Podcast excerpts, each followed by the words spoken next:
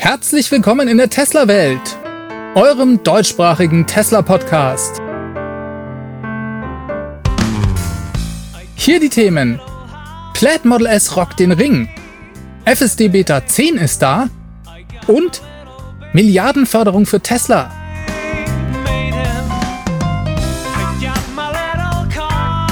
Mein Name ist David und dies ist die Folge 189.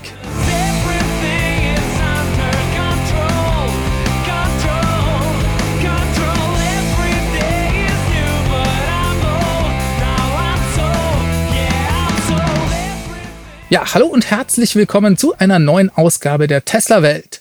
Bevor wir zu den News der Woche kommen, wollte ich euch noch eine kleine Info nachreichen. Die habe ich letztes Mal unter den Tisch fallen lassen. Tesla hat in der Gigafactory in Nevada begonnen, die Photovoltaikanlage weiter auszubauen. Genauso wie sie das auch im Impact Report angekündigt hatten. Das kann man sehr schön an kürzlich aufgenommenen Satellitenfotos sehen. Tesla scheint die Sache also direkt angegangen zu haben. 24 Megawatt groß soll diese Anlage werden und damit die größte Dach-Photovoltaikanlage in den USA werden. Wohlgemerkt nicht die größte Photovoltaikanlage in den USA, sondern die größte Dach-Photovoltaikanlage. Das sei nur dazu gesagt, das darf man nicht verwechseln. Hat mich auf jeden Fall gefreut, dass Tesla hier direkt nach dem Impact Report den Worten auch Taten folgen lässt. Dies war längst überfällig, denn Tesla hatte diese Anlage ja bereits vor Jahren angekündigt. Woran hat's gelegen? Ist es Tesla vielleicht am Ende doch nicht ganz so ernst mit der Umwelt? Nein, das glaube ich natürlich nicht. Tesla hat einfach jede Menge zu tun und da war dieses Projekt vielleicht nicht die allerhöchste Priorität. Sie haben ja bereits vor sehr langer Zeit angefangen, diese Photovoltaikanlage aufzubauen und dann den Bau unterbrochen. Und ich spekuliere da jetzt einfach mal, dass vielleicht auch finanzielle Gründe mit eine Rolle gespielt haben könnten. Tesla war damals mit dem Model 3 Ramp in großen Schwierigkeiten. Heute sind sie in einer viel besseren finanziellen Lage und wahrscheinlich ist irgendwann jemandem aufgefallen, ey Mist, wir wollten ja diese Anlage noch bauen. Das ist natürlich nur alles Spekulation, aber so ungefähr stelle ich mir das Ganze vor. In jedem Fall war das eine gute Nachricht diese Woche. Überhaupt habe ich diese Woche vor allem nur positive Nachrichten für euch. Das ist auch mal sehr schön. Kommen wir doch gleich mal zu einem Rekord, den Tesla aufgestellt hat. Und zwar sind ja in den letzten Wochen immer mal wieder Plaid Model S auf dem Nürburgring aufgetaucht. Und letzte Woche hat Tesla tatsächlich einen offiziellen Nürburgring-Rundenrekord aufstellen können. Sie sind mit einem unmodifizierten Plaid Model S die allerschnellste Rennrunde gefahren, die je ein batterieelektrisches Fahrzeug auf dem Nürburgring hingelegt hat. Elon twitterte gleich zwei Zeiten, einmal 7 Minuten 35 Sekunden, 579, was auch die offizielle Nürburgring-Zeit ist, und dann nochmal 7 Minuten 30,09. Das ist nicht etwa eine zweite Rundenzeit, sondern es gibt am Nürburgring einfach zwei Messpunkte, an denen gemessen wird. Der eine ist ein bisschen vorher, dementsprechend ist die Zeit hier besser.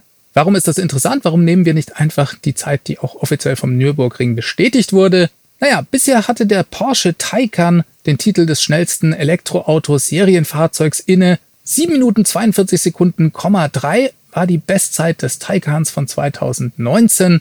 Und da wurde die Rundenzeit für diesen früheren Messpunkt angegeben. Ich glaube, deshalb hat Elon diese auch mit dazu geschrieben. Das Black Model S war also 11,4 Sekunden schneller als der Porsche Taycan und das ist schon ein Schlag ins Gesicht für Porsche. Alex Vogt, mit dem ich vor kurzem das Tesla AI Day Interview geführt habe, der hat das Ganze schön auf Twitter zusammengefasst. Er schrieb nämlich, was erstmal nicht so wichtig ausschaut, kann ernste wirtschaftliche Konsequenzen für Porsche haben. Wer Spitzenpreise aufruft, muss auch Spitzenleistungen zeigen. Ja, und ich denke auch, das wird Porsche sehr wehtun, dass Tesla hier sie mit einem Fahrzeug, das ja noch unter dem Einstiegspreis des Porsche Taycan startet, hier auf dem Nürburgring derartig deklassiert. Das Pad Model S ist jetzt offiziell das schnellste Elektroauto auf dem Nürburgring.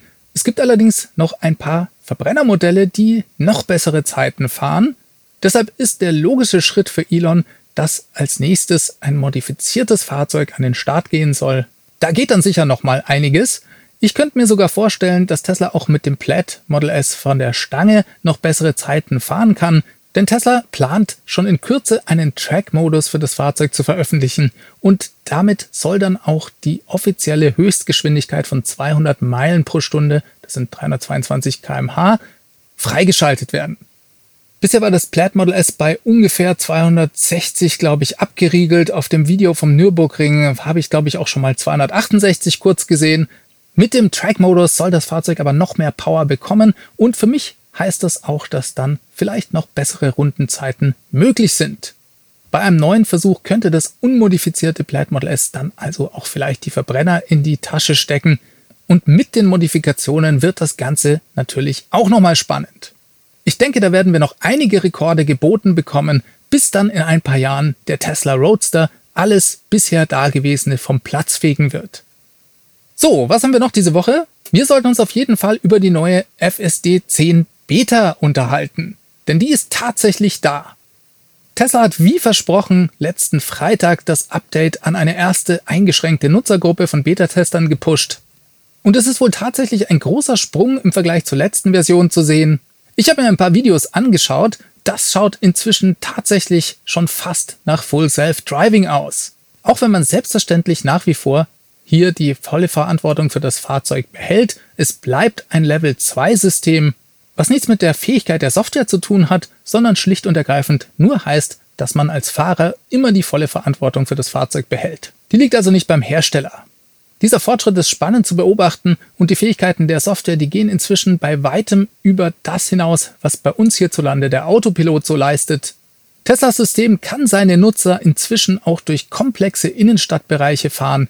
Da sind sie mit dieser Softwareversion auf einem vollkommen neuen Level angekommen. Ich finde das faszinierend, dass mein Fahrzeug das theoretisch auch kann, vorausgesetzt, ich bekomme die richtige Softwareversion dafür. Es ist aus europäischer Warte ja fast schon immer ein bisschen schmerzhaft, sich das anzuschauen, was FSD schon alles in den USA kann. Bis zu einem Release in unseren Breitengraden muss hier regulierungstechnisch noch sehr viel passieren. Aber hey, es ist beeindruckend, was Tesla hier leistet. Vor allem die Geschwindigkeit der Innovation ist bemerkenswert. Vor allem in welch kurzen Abständen Tesla hier Iterationen dieser Software zur Verfügung stellt. Und wir dürfen schon gespannt auf das nächste Update warten, Anscheinend hat Tesla begonnen, die Gruppe der Beta-Tester mit diesem Release nochmal zu erweitern. Auch das ist ein gutes Zeichen, denn das bedeutet, dass sie denken, dass die Software sicher genug ist, dass sie noch mehr Menschen einsetzen können. Das bedeutet im Umkehrschluss aber dann auch, dass Tesla ab jetzt noch mehr Daten aus der Flotte zurückbekommt, mit denen das System dann weiter trainiert werden kann. Elon spricht weiter von einem USA-weiten Release in nur zwei Wochen. Das muss man auch nochmal dazu sagen. Klar, ist Elon-Time, aber trotzdem. Das ist dann der vielbesagte FSD Beta Download-Button, durch den dann jeder, der FSD als Paket gekauft hat, sich die Software downloaden kann, wenn er das denn möchte. Ja, und ich denke, daraufhin folgt dann der lange und beschwerliche Marsch der Neunen, wenn ich das mal hier so direkt wörtlich aus dem Englischen übersetzen darf. Das heißt, es geht dann darum, die Software 99,99999 und so weiter Prozent sicher zu machen, jede weitere Neun hinter dem Komma ist um Größenordnungen dabei schwieriger zu erreichen als die vorhergehende. Und das geht nur mit sehr vielen Daten, einer großen Flotte und den besten Köpfen in seinem Team. Diese Voraussetzungen sehe ich bei Tesla erfüllt und deshalb bin ich auch überzeugt davon, dass Tesla hier am besten aufgestellt ist, um das Problem des vollautonomen Fahrens lösen zu können. Reden wir nochmal über den Bereich Tesla Energy. Hier hat sich in den USA diese Woche das Produktangebot, was den Solarbereich angeht, verändert. Denn seit 2019 gibt es bei Tesla Photovoltaik zur Miete. Man konnte sich ganz ohne Voranzahlung eine Photovoltaikanlage von Tesla installieren lassen und monatlich dann einfach eine Miete dafür bezahlen.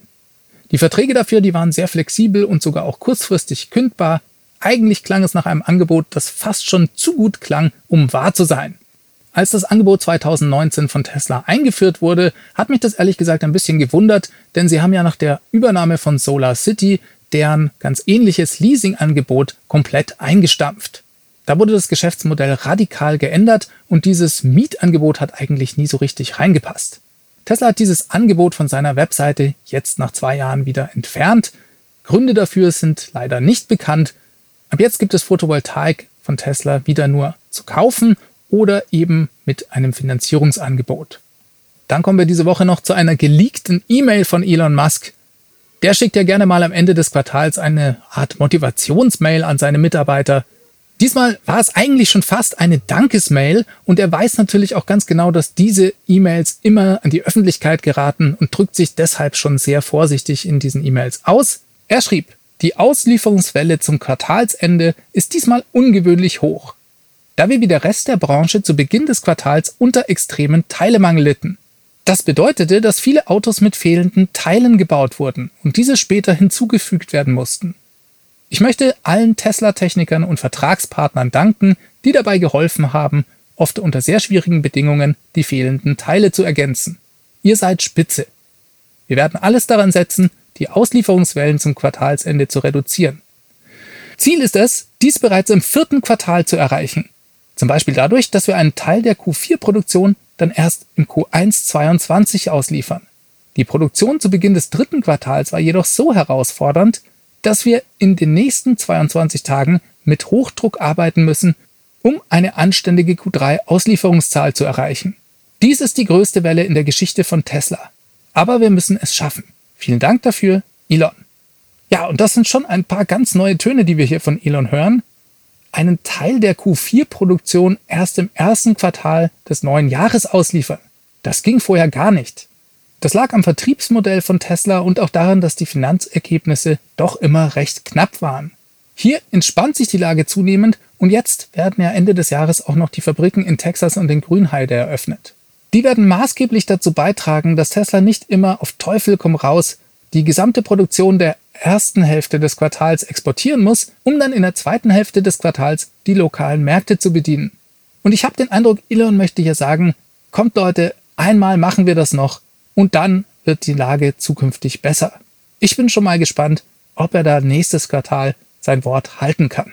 Wenn wir schon von den beiden neuen Fabriken reden, schauen wir nochmal nach Texas. Da gab es diese Woche nämlich Bilder von massenhaft auf Halde produzierten Rahmenteilen vom Model Y. Ich weiß nicht mehr, ob es vorderes oder hinteres Rahmenteil war. Auf jeden Fall liegen die da alle rum und warten buchstäblich nur darauf, in erste Fahrzeuge eingebaut zu werden. Das hat jetzt eigentlich keine größere Bedeutung, außer natürlich, dass es unsere Begeisterung noch steigert, was die neue Produktion in Texas angeht. Wir freuen uns darauf, dass die Produktion in Texas bald losgeht. Man muss dazu sagen, solche Fotos sind vor ein paar Wochen auch schon mal aufgetaucht. Ist eigentlich jetzt nichts Außergewöhnliches. Konkreter sind da schon ein paar Berichte, die wir diese Woche in der Presse gelesen haben, zum Thema Subvention, also staatliche Subvention in Grünheide. Hier geht es um die Batteriefabrik und darum, dass Tesla unter Umständen vom deutschen Staat 1,14 Milliarden Euro bekommen könnte. Die Höhe der Summe ist anscheinend an die Zahl der Arbeitsplätze gekoppelt. Das BMWI geht hier von einer Anzahl von 2000 oder sogar noch mehr Arbeitsplätzen aus, die allein an die Batteriezellproduktion gekoppelt sind. Das ist eine sehr hohe Zahl. Tesla hatte sich da bisher bedeckt gehalten und das Politikkreisen hat man vorher eher von 1000 Arbeitsplätzen gehört. Ich zitiere den Tagesspiegel.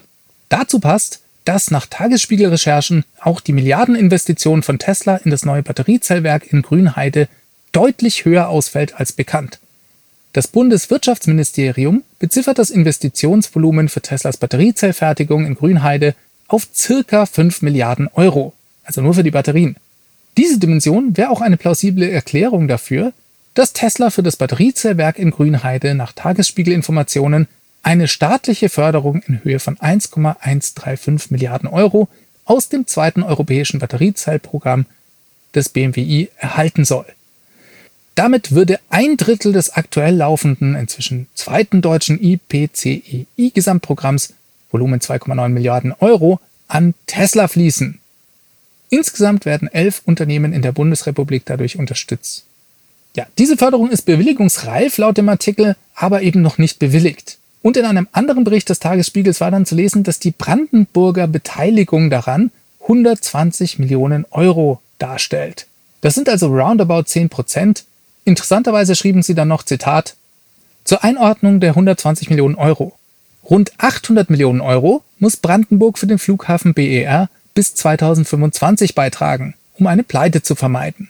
Trotzdem bleiben Staatsgelder für Tesla, vom Börsenwert das wertvollste Automobilunternehmen der Welt, auch in Brandenburg ein Politikum. Zitat Ende. Das fand ich interessant. Was haltet ihr denn davon? Schreibt mir das doch gerne unten mal in die Kommentare rein.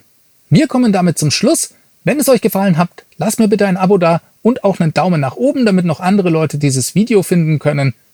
Diese Sendung wurde freundlicherweise vom Tesla Owners Club Helvetia, dem jungen und initiativen Tesla Club aus der Schweiz und dem TFF, dem Tesla Fahrer und Freunde e.V. unterstützt. Beide Clubs sind übrigens Herausgeber des T&E Magazins. Das Podcast Mastering kommt von promoton.ch. Ich bedanke mich für eure Aufmerksamkeit. Vielen Dank fürs Zuhören bzw. Zuschauen. Macht es ganz gut. Bis zum nächsten Mittwoch. Ciao, ciao.